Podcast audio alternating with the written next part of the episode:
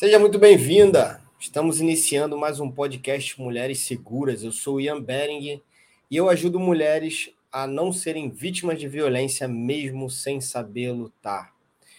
O tema da aula de hoje, o tema da live desse podcast de hoje é prevenção é a chave. Como aprender a identificar os riscos de violência contra a mulher no dia a dia, nos seus ambientes do dia a dia. E uma coisa muito importante que você precisa saber é que você pode fazer isso muito bem, muito claramente, simplesmente aprendendo a analisar os ambientes. E muita gente confunde analisar o ambiente com olhar a sua volta, olhar o que está na sua volta. Uma outra forma que a gente chama de análise de ambiente é análise de cenário. Analisar o cenário. Você pode também acabar escutando essa, essa forma, é um pouco mais técnica de falar, mas serve para o mesmo propósito. Analisar o ambiente, analisar o cenário é a mesma coisa. Mas é importante deixar bem claro e frisar para você que analisar o ambiente ou analisar o cenário não é olhar simplesmente a sua volta para ver se está tudo bem ou não. Uma coisa que a gente precisa entender é que simplesmente o olhar você pode passar, deixar passar muita coisa desapercebida. Então, o analisar é você olhar exatamente os pontos estratégicos, os pontos de perigo, o que existe de risco, claro, iminente, do menor ao maior risco naquele ambiente. Isso sim é uma análise bem feita. E isso não vai servir apenas para analisar pessoas na sua volta, mas também riscos, como eu falei, dos mais simples, dos mais dos menores tipos de riscos aos maiores tipos de risco. E a importância de você aprender a analisar o ambiente, analisar o cenário na sua volta, é porque a gente tem que botar o nosso, a nossa segurança em primeiro lugar. Então, se você aprende, você não depende de alguém para analisar o ambiente para você, para te transmitir mais segurança, você mesma já consegue ter uma visão muito mais abrangente, muito mais profunda do que está na tua volta e se proteger muito mais. E eu queria fazer um pedido especial para você, para essa aula que a gente está começando aqui. Caso você tenha alguma amiga, mãe, irmã, filha, prima, cunhada, as mulheres na sua volta, se você acha que isso aqui é importante para elas, se você acha que isso aqui vale a pena aprender, se você acha que isso é realmente relevante, compartilha com elas. E deixa um comentário também nesse vídeo, deixa um like, para que as plataformas saibam também da relevância desse conteúdo. Vamos começar a entender o porquê você deve aprender a analisar os seus ambientes no dia a dia. Pelas coisas mais simples. Vamos começar então com rotas de fuga, entradas e saídas de ambiente. É importante aprender isso, aprender a ter isso como uma, um, um, uma segunda natureza, porque no seu dia a dia você acaba frequentando muitos lugares que trazem riscos para sua integridade. Trazem riscos, te botam em risco de você sofrer uma violência, de você sofrer um abuso, de você sofrer alguma, alguma situação que seja completamente desconfortável, desagradável ou até mesmo pior, traumática. Então, para você evitar conflitos, evitar problemas, evitar crises, é importante e é fundamental que você comece a aprender a analisar o cenário, a analisar o ambiente que você vive. E vamos começar pelo mais simples. Vamos começar pela sua casa. A sua casa é o primeiro ambiente que você deve ter mapeado, deve ter toda toda mapeada, bem analisada. E onde é que eu começo a analisar minha casa, Ian? A minha casa é o lugar que eu me sinto mais segura eu também, eu também me sinto muito mais seguro dentro de casa do que fora, do que na rua, do que em outros ambientes. Porque é o nosso lar, a gente bota aquela, aquela visão, a gente tem aquela visão de aqui está a nossa muralha, a nossa proteção, o nosso porto seguro. E realmente é. Só que existem riscos que talvez a gente não a gente não mapeie por não acreditar que aquilo possa acontecer com a gente. Como, por exemplo, é, incêndio, desabamentos, situações de risco que estão fora do nosso controle e não dependem necessariamente de pessoas para aquilo acontecer. Então, um acidente, um incêndio pode acontecer por um curto-circuito interno dentro da sua própria casa. Você sabe onde é que fica a escada de incêndio? para qual lado? Se você tiver que parar agora, sem sair, sem olhar, você lembra qual é o lado? Saiu da tua porta de casa, qual o lado que fica a escada de incêndio? Se você não tem essa resposta na ponta da língua, você precisa abrir os olhos para isso. Chegando em casa hoje, ou ao sair de casa, não sei a hora que você está vendo esse vídeo, já dá uma olhada, onde é que fica a porta de incêndio? Quantas portas são? Porque às vezes você pode achar que é uma porta, mas são duas. E quando você sai na segunda porta, você já dá de cara com a escada. Quantos lances de escada será que eu devo descer? Ai, eu não estou afim de ter que descer e subir escada. Não precisa. Mas saiba, entenda, aprenda, analise, comece a ter essa visualização mais clara sobre o que, que você pode fazer em caso de um risco. Sabe por quê? O maior problema é quando a gente é pego de surpresa. Quando a gente é pego de surpresa, o nosso cérebro ele, ele manda um estímulo para o nosso corpo quando o nível de estresse, o nível de adrenalina é muito alto, que é ou luta ou fuga. Né? Ou você enfrenta aquilo ali, ou você foge daquilo ali. Só que quando a gente não está preparado nem para lutar, nem para fugir, a gente pode ter outros eventos que, pode, que acontecem, que são chamados eventos psicofísicos, ao ver uma ameaça, que a gente pode acabar sofrendo muito, porque um deles, por exemplo, é o congelamento, mais conhecido como freezing, né? que é o congelar, é o ato de você paralisar. E talvez isso já tenha acontecido com você, talvez isso já tenha acontecido com alguém que você conhece. Esses dias eu estava no Instagram e eu vi minha tia num stories falando sobre uma situação que aconteceu com ela no ônibus, uma situação de abuso, onde ela sempre, né, ela falou, eu sempre entro nesse mesmo ônibus, na mesma no mesmo ponto e eu sempre consigo pegar ele e sentar, né? Eu sempre consigo pegar ele vazio e sentar. E eu sempre sento no corredor. Dessa vez eu sentei no corredor, do lado de uma menina, e o ônibus começou a encher, começou a lotar, até que um momento veio um homem vestido de social e se encostou em mim e começou a se roçar em mim. E ao começo, no começo eu não sabia se aquilo ali era da minha cabeça ou não. Mas quando eu olhei para o meu lado, depois de um tempo, a menina que estava do meu lado viu que eu estava me chegando para ela já tinha percebido e, e disse: vem mais para cá. E aí eu me cheguei mais para cá, mas mesmo assim o cara continuou se jogando em cima de mim. Até que uma menina que estava em pé no corredor percebeu também, viu meu rosto, me olhou, eu olhei para ela, ela veio e interviu, botou o braço na frente, cruzando, segurando o, a outra barra de ferro do ônibus, com o cotovelo na frente do cara, evitando que ele assim é, se roçasse em mim. E ela concluiu dizendo o seguinte: fiquei muito, muito mal, estou muito mal até agora. Só que o que eu digo para vocês é o seguinte: eu achava que eu seria capaz de levantar, fazer um escândalo, dar uma surra no cara. Mas o que aconteceu foi que eu não consegui fazer absolutamente nada. Isso aí é o que a gente chama de congelamento, o freezing. Ela congelou. Ela se viu naquela situação onde ela achava que ela seria, faria, aconteceria, mas ela não conseguiu porque ela não soube controlar. Aquilo foi uma surpresa para ela e ela não soube controlar o que estava acontecendo dentro dela ali. Então ela não, não adotou uma medida, uma, uma, medida, uma atitude preventiva de colocar uma mochila na frente. Ela não percebeu a aproximação. Quando ela viu, já estava em cima. Ela não levantou e fez um escândalo. Ela não chamou as outras pessoas na volta para defender ela ali. Se ela faz isso, é capaz desse cara sair linchado desse ônibus. Verdade ou mentira? Então, assim, é, é importante e é necessário para você que você aprenda isso, para que não dependa e para que na hora que acontecer, se acontecer algum dia, a gente reza para que não aconteça, mas a gente sabe que os riscos existem e são reais, você saiba como se colocar, não seja pega de surpresa.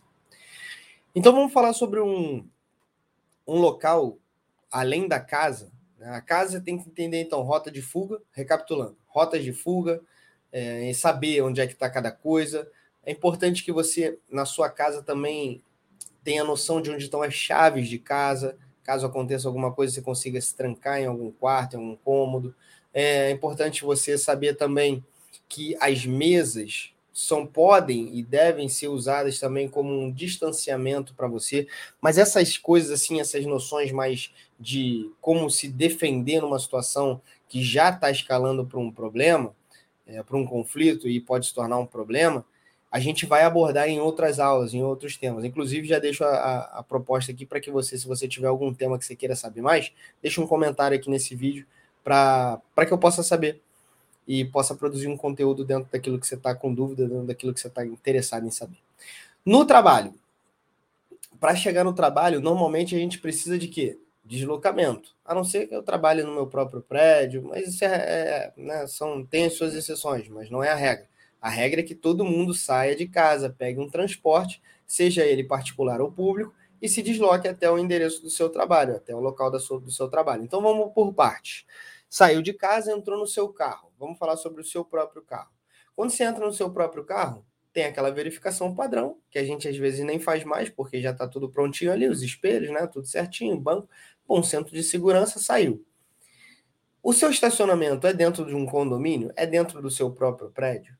Então, menos mal. A sensação de segurança aumenta aí, né? O, o seu estacionamento é na rua, opa, aí você já tem que começar a ficar mais atenta. Antes de sair de casa, você já tem que estar com tudo equipado, né? Mochila, bolsa, o celular guardado, carteira tudo guardado. E quando está saindo da sua casa, do seu prédio, é importante que você faça aquele mapeamento 180 graus do que está acontecendo na rua, de quem está ali, de quem está passando, de quem está vindo, e faça aquela análise de uma forma mais abrangente, de uma forma menos superficial, um pouco mais profunda, para você entender se está seguro sair naquela hora. Aí, ah, mas e se não tiver seguro naquela hora, naquela hora e eu tiver atrasada para o trabalho? Bom, a sugestão é que você sempre saia com antecedência. Mas se tiver alguma coisa suspeita ali e você achar que pode dar um problema e você está atrasada para o trabalho e você vai priorizar a tua hora de chegada no trabalho do que a sua vida, a sua integridade, eu diria para você, cara, priorize tua vida. Né? Eu não sei se precisa ser dito, mas assim, se a dúvida é, mas se eu estou atrasado, eu vejo, eu posso sair assim mesmo. Não, prioriza você, pô, prioriza a tua integridade, certo? Analisou o ambiente, viu que não tem ninguém suspeito ah, Ian, mas o que seria uma, uma pessoa suspeita? Ai, eu tenho medo de ter preconce... de, de parecer que eu estou sendo preconceituosa. Beleza, ótima pergunta. Essas minhas alunas sempre me perguntam isso aí. E depois que eu percebi que era um padrão de comportamento, eu comecei já a abordar direto como eu estou fazendo agora. Não existe nessa situação uma. Não pode existir na tua cabeça uma visão de que você está sendo preconceituosa. Até porque você não está julgando alguém pela aparência. Você está analisando o comportamento. Então existe. Ah, mas como é que eu analiso o comportamento? Ó, imagina só. Eu estou aqui, eu estou. Minha, deixa eu até me olhar. Minha aparência, minha fisionomia, minha linguagem. Perdão, minha linguagem corporal, ela não tá de uma pessoa ameaçadora. Não tá. Mas eu posso parecer. Eu posso ficar mais ameaçador eu posso ficar cada vez mais ameaçador. Então, a ameaça, ela, ela se mostra para você. Então, ao invés de olhar pessoas pelo, pela cor, pelo sexo, pelo gênero, pelo julgamento das aparências, não. A gente olha o comportamento. A gente olha, vê, opa, como é que está vestido, assim, tá com a mochila nas costas, tem alguma coisa, é, tá de casaco no calor, pô, suspeito isso aí, estranho, né? Deve, pode estar tá escondendo alguma arma, pode estar tá escondendo alguma coisa. Tem um carro parado na frente da minha, da minha casa, do meu apartamento, do meu prédio, com isso filme, muito filmado. Opa, estranho isso aí, hein? Não vou passar na frente desse carro de bobeira. Vou de repente fazer a volta, atravessar a rua e ir pelo outro lado. Ou vou chamar alguém para vir comigo. Então, assim, essas, essas atitudes preventivas, elas te salvam real de situações de risco. Tá entendendo?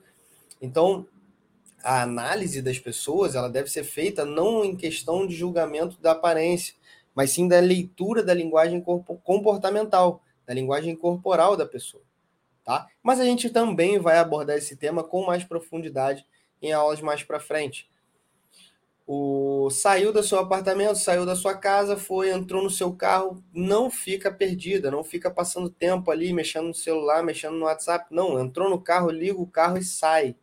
E uma coisa muito importante, isso aí, com a questão do carro, você vai usar também em shopping, em supermercado, em qualquer lugar que o seu carro esteja estacionado e você esteja correndo algum tipo de risco de ser abordada numa situação onde você vai ser pega de surpresa. Tá saindo do shopping, é mãe, por exemplo, mães, cara, sofrem mais ainda, tá sozinha, mãe de um filho pequeno, teu filho ainda não, não anda direito, senta na cadeirinha. Aí você tem que entrar com seu filho, abrir a porta do carro, botar ele na cadeirinha, botar o cinto, entrar no carro, botar o cinto, ligar o carro, mexer. E aí, olha a quantidade de tempo que você tá ali parado, e às vezes teu filho não tá afim de te obedecer, tá ali fazendo escândalo. E aí, como é caraca, que, que, que que correria, que braveira. O que, que a gente faz então? A gente se organiza para poder chegar e ser o mais rápido e eficiente possível dentro daquela situação. E o primeiro detalhe é não acionar o alarme do carro à distância. É sempre acionar o alarme do carro em cima do carro, já quase dentro do carro. Então chegou bem pertinho, pum, aciona o alarme, abre a porta, bota seu filho na cadeirinha, fecha a porta dele, entra no carro, fecha a porta, liga o carro e sai. Saiu, procura um ambiente mais tranquilo e vai botar o cinto no teu filho, bota o seu cinto na, na direção já, e depois você vai se organizando, aí pega o celular, se você precisar realmente, conecta lá o, o GPS e tudo mais. Beleza? Então, esses são, é, são atitudes, essas são atitudes preventivas para você evitar possíveis abordagens que, possam, que possam te botar em risco, né? Para que você não sofra nenhuma violência contra você.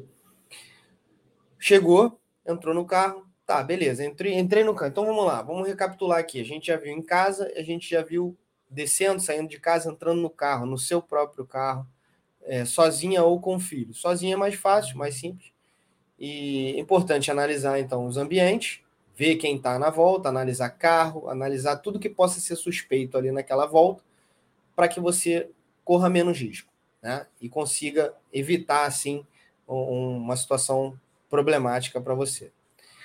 Chegou e foi ter que pegar o quê? Ônibus, metrô, BRT, aqui no caso no Rio de Janeiro tem o BRT. Essas são situações um pouco mais onde você se vê um pouco mais vulnerável. Uber às vezes também. Por quê? Porque tem muita gente. Ou numa questão, num caso como o Uber, tem pouca gente, né? tem um motorista no caso, mas você não sabe quem é o cara. Então tu não sabe se pode confiar no cara. Aliás, nunca confie em ninguém. Esse já é um grande, né? Nunca confie em ninguém nesse sentido, assim. Não, nunca confie em ninguém em geralzão. Mas nesse sentido, não confia. É, antes de conhecer, vai, espera, né? Vamos ver como é que é. Vamos analisar o comportamento desse cara. Mas no Uber, vamos começar pelo Uber, que é quase um carro privado.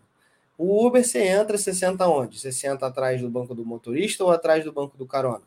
Você senta atrás do banco do motorista. E por qual motivo? Pelo motivo de diminuição do contato visual. Se você está ali, eu olho para trás e vejo tuas pernas, vejo tua roupa, vejo teu corpo. Ou seja, isso não é legal, isso não é interessante. Né? É interessante que você sente atrás do motorista. Para quê? Para que ele só consiga olhar e ver o seu rosto e vá manter ali aquela, aquele limite. Ele vai entender: caraca, aqui tem um limite, eu não posso passar desse limite, até porque eu nem tenho como. Então a gente está ensinando aí também nesse sentido, ó, cara, aqui tem um limite. Tu não acha que tu pode fazer o que tu queira comigo, não.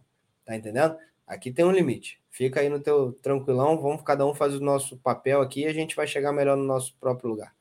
Uma outra coisa que é interessante no Uber, caso você se sinta insegura, é você acionar um telefone ali e opa, oi amor, tudo bem? Eu tô aqui no, no fulano, com o fulano de tal, que é o motorista aqui do Uber, placa XPTO, e estamos no lugar tal, aqui na rua X, e estamos chegando em 15 minutos. Me pega aí na porta, por favor, tá bom? Tá tudo certo aqui, tem, tá, tá tudo bem, tá bom? Te amo, beijo, tchau. Não sou casado, não tenho nada, vou ali, faço isso, por quê? Porque é, é uma coisa que te. Opa, o cara já vai olhar. Hum, isso aqui vai, vai dar problema para mim. Então, o, o, o, predador, tá? Vamos dizer assim, o predador, como se fosse numa selva, né? Tem a, o predador e a presa, né? Então, a pessoa que quer causar o mal, ele, ele não vai no mais difícil, ele vai no mais fácil, ele vai no mais fraco, no mais frágil. Então, quanto mais você se posicionar como uma pessoa forte, perigosa, menor os riscos, as chances de alguém tentar alguma coisa contra você. Isso é um fato. E, inclusive, uma vez na rua, é um fato bem interessante. Eu estava caminhando, saindo do meu estúdio, do aula de jiu-jitsu né, no meu estúdio, e saí do meu estúdio pela rua de trás, que é uma rua vazia, mas é uma rua tranquila.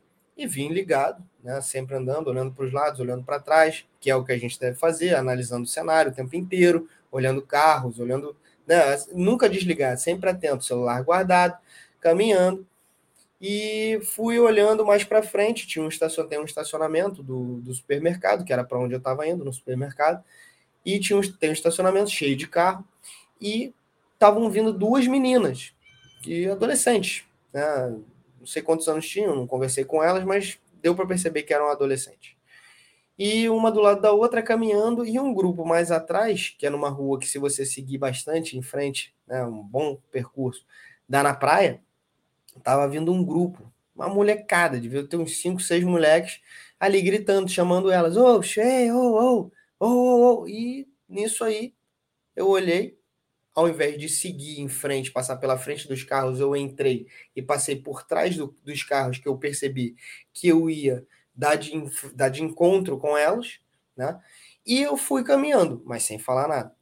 Nisso aí, no que eu cheguei de encontro com elas, eu mantive a mesma linha de passo propondo, sem falar nada, sem olhar, sem falar nada, mas propondo, ó, se vocês quiserem caminhar do meu lado, tudo bem, eu posso ser aqui um braço de segurança para vocês. E nisso eu percebi que as meninas estavam ligadas. E na hora elas diminuíram o passo para encontrar o mesmo passo que o meu. E vieram caminhando do meu lado. Olha, eu juro, eu não me comuniquei com elas. Eu não olhei assim, olhar olho no olho e se comunicar contato visual ou é, falar, nada, nada, absolutamente nada. Eu vim caminhando, elas vieram caminhando do meu lado. Na hora que a gente se encontrou, começou a caminhar junto, o grupinho de trás lá parou de falar na hora, parou de chamar na hora. Então você vê, eu apesar de não ter um, ser um fortão, um monstro, um cara que tu olha e fala, nossa, que medo, esse cara é um perigo, não. Pelo meu posicionamento, já deu para perceber, opa, esse aí vai dar problema. Ninguém quer problema aqui, a gente só queria né, a facilidade. Então é exatamente isso que você deve falar. Pô, mas e aí? Eu não sou homem, eu sou mulher. É, eu sei que você é mulher. Mas você também tem condição de usar da inteligência, de outros artifícios, para ser mais. É, para aparentar ser uma pessoa mais perigosa do que realmente você é, acredita que tem a capacidade de ser. Certo? Então, na rua, em casa, no trabalho. A gente está chegando no trabalho porque a gente ainda não saiu do ônibus. A gente foi, pro, foi de Uber, mas amanhã a gente vai de ônibus. Hoje a gente, agora a gente vai de ônibus. Vamos de ônibus. De ônibus. Minha tia sentou na, no corredor, né?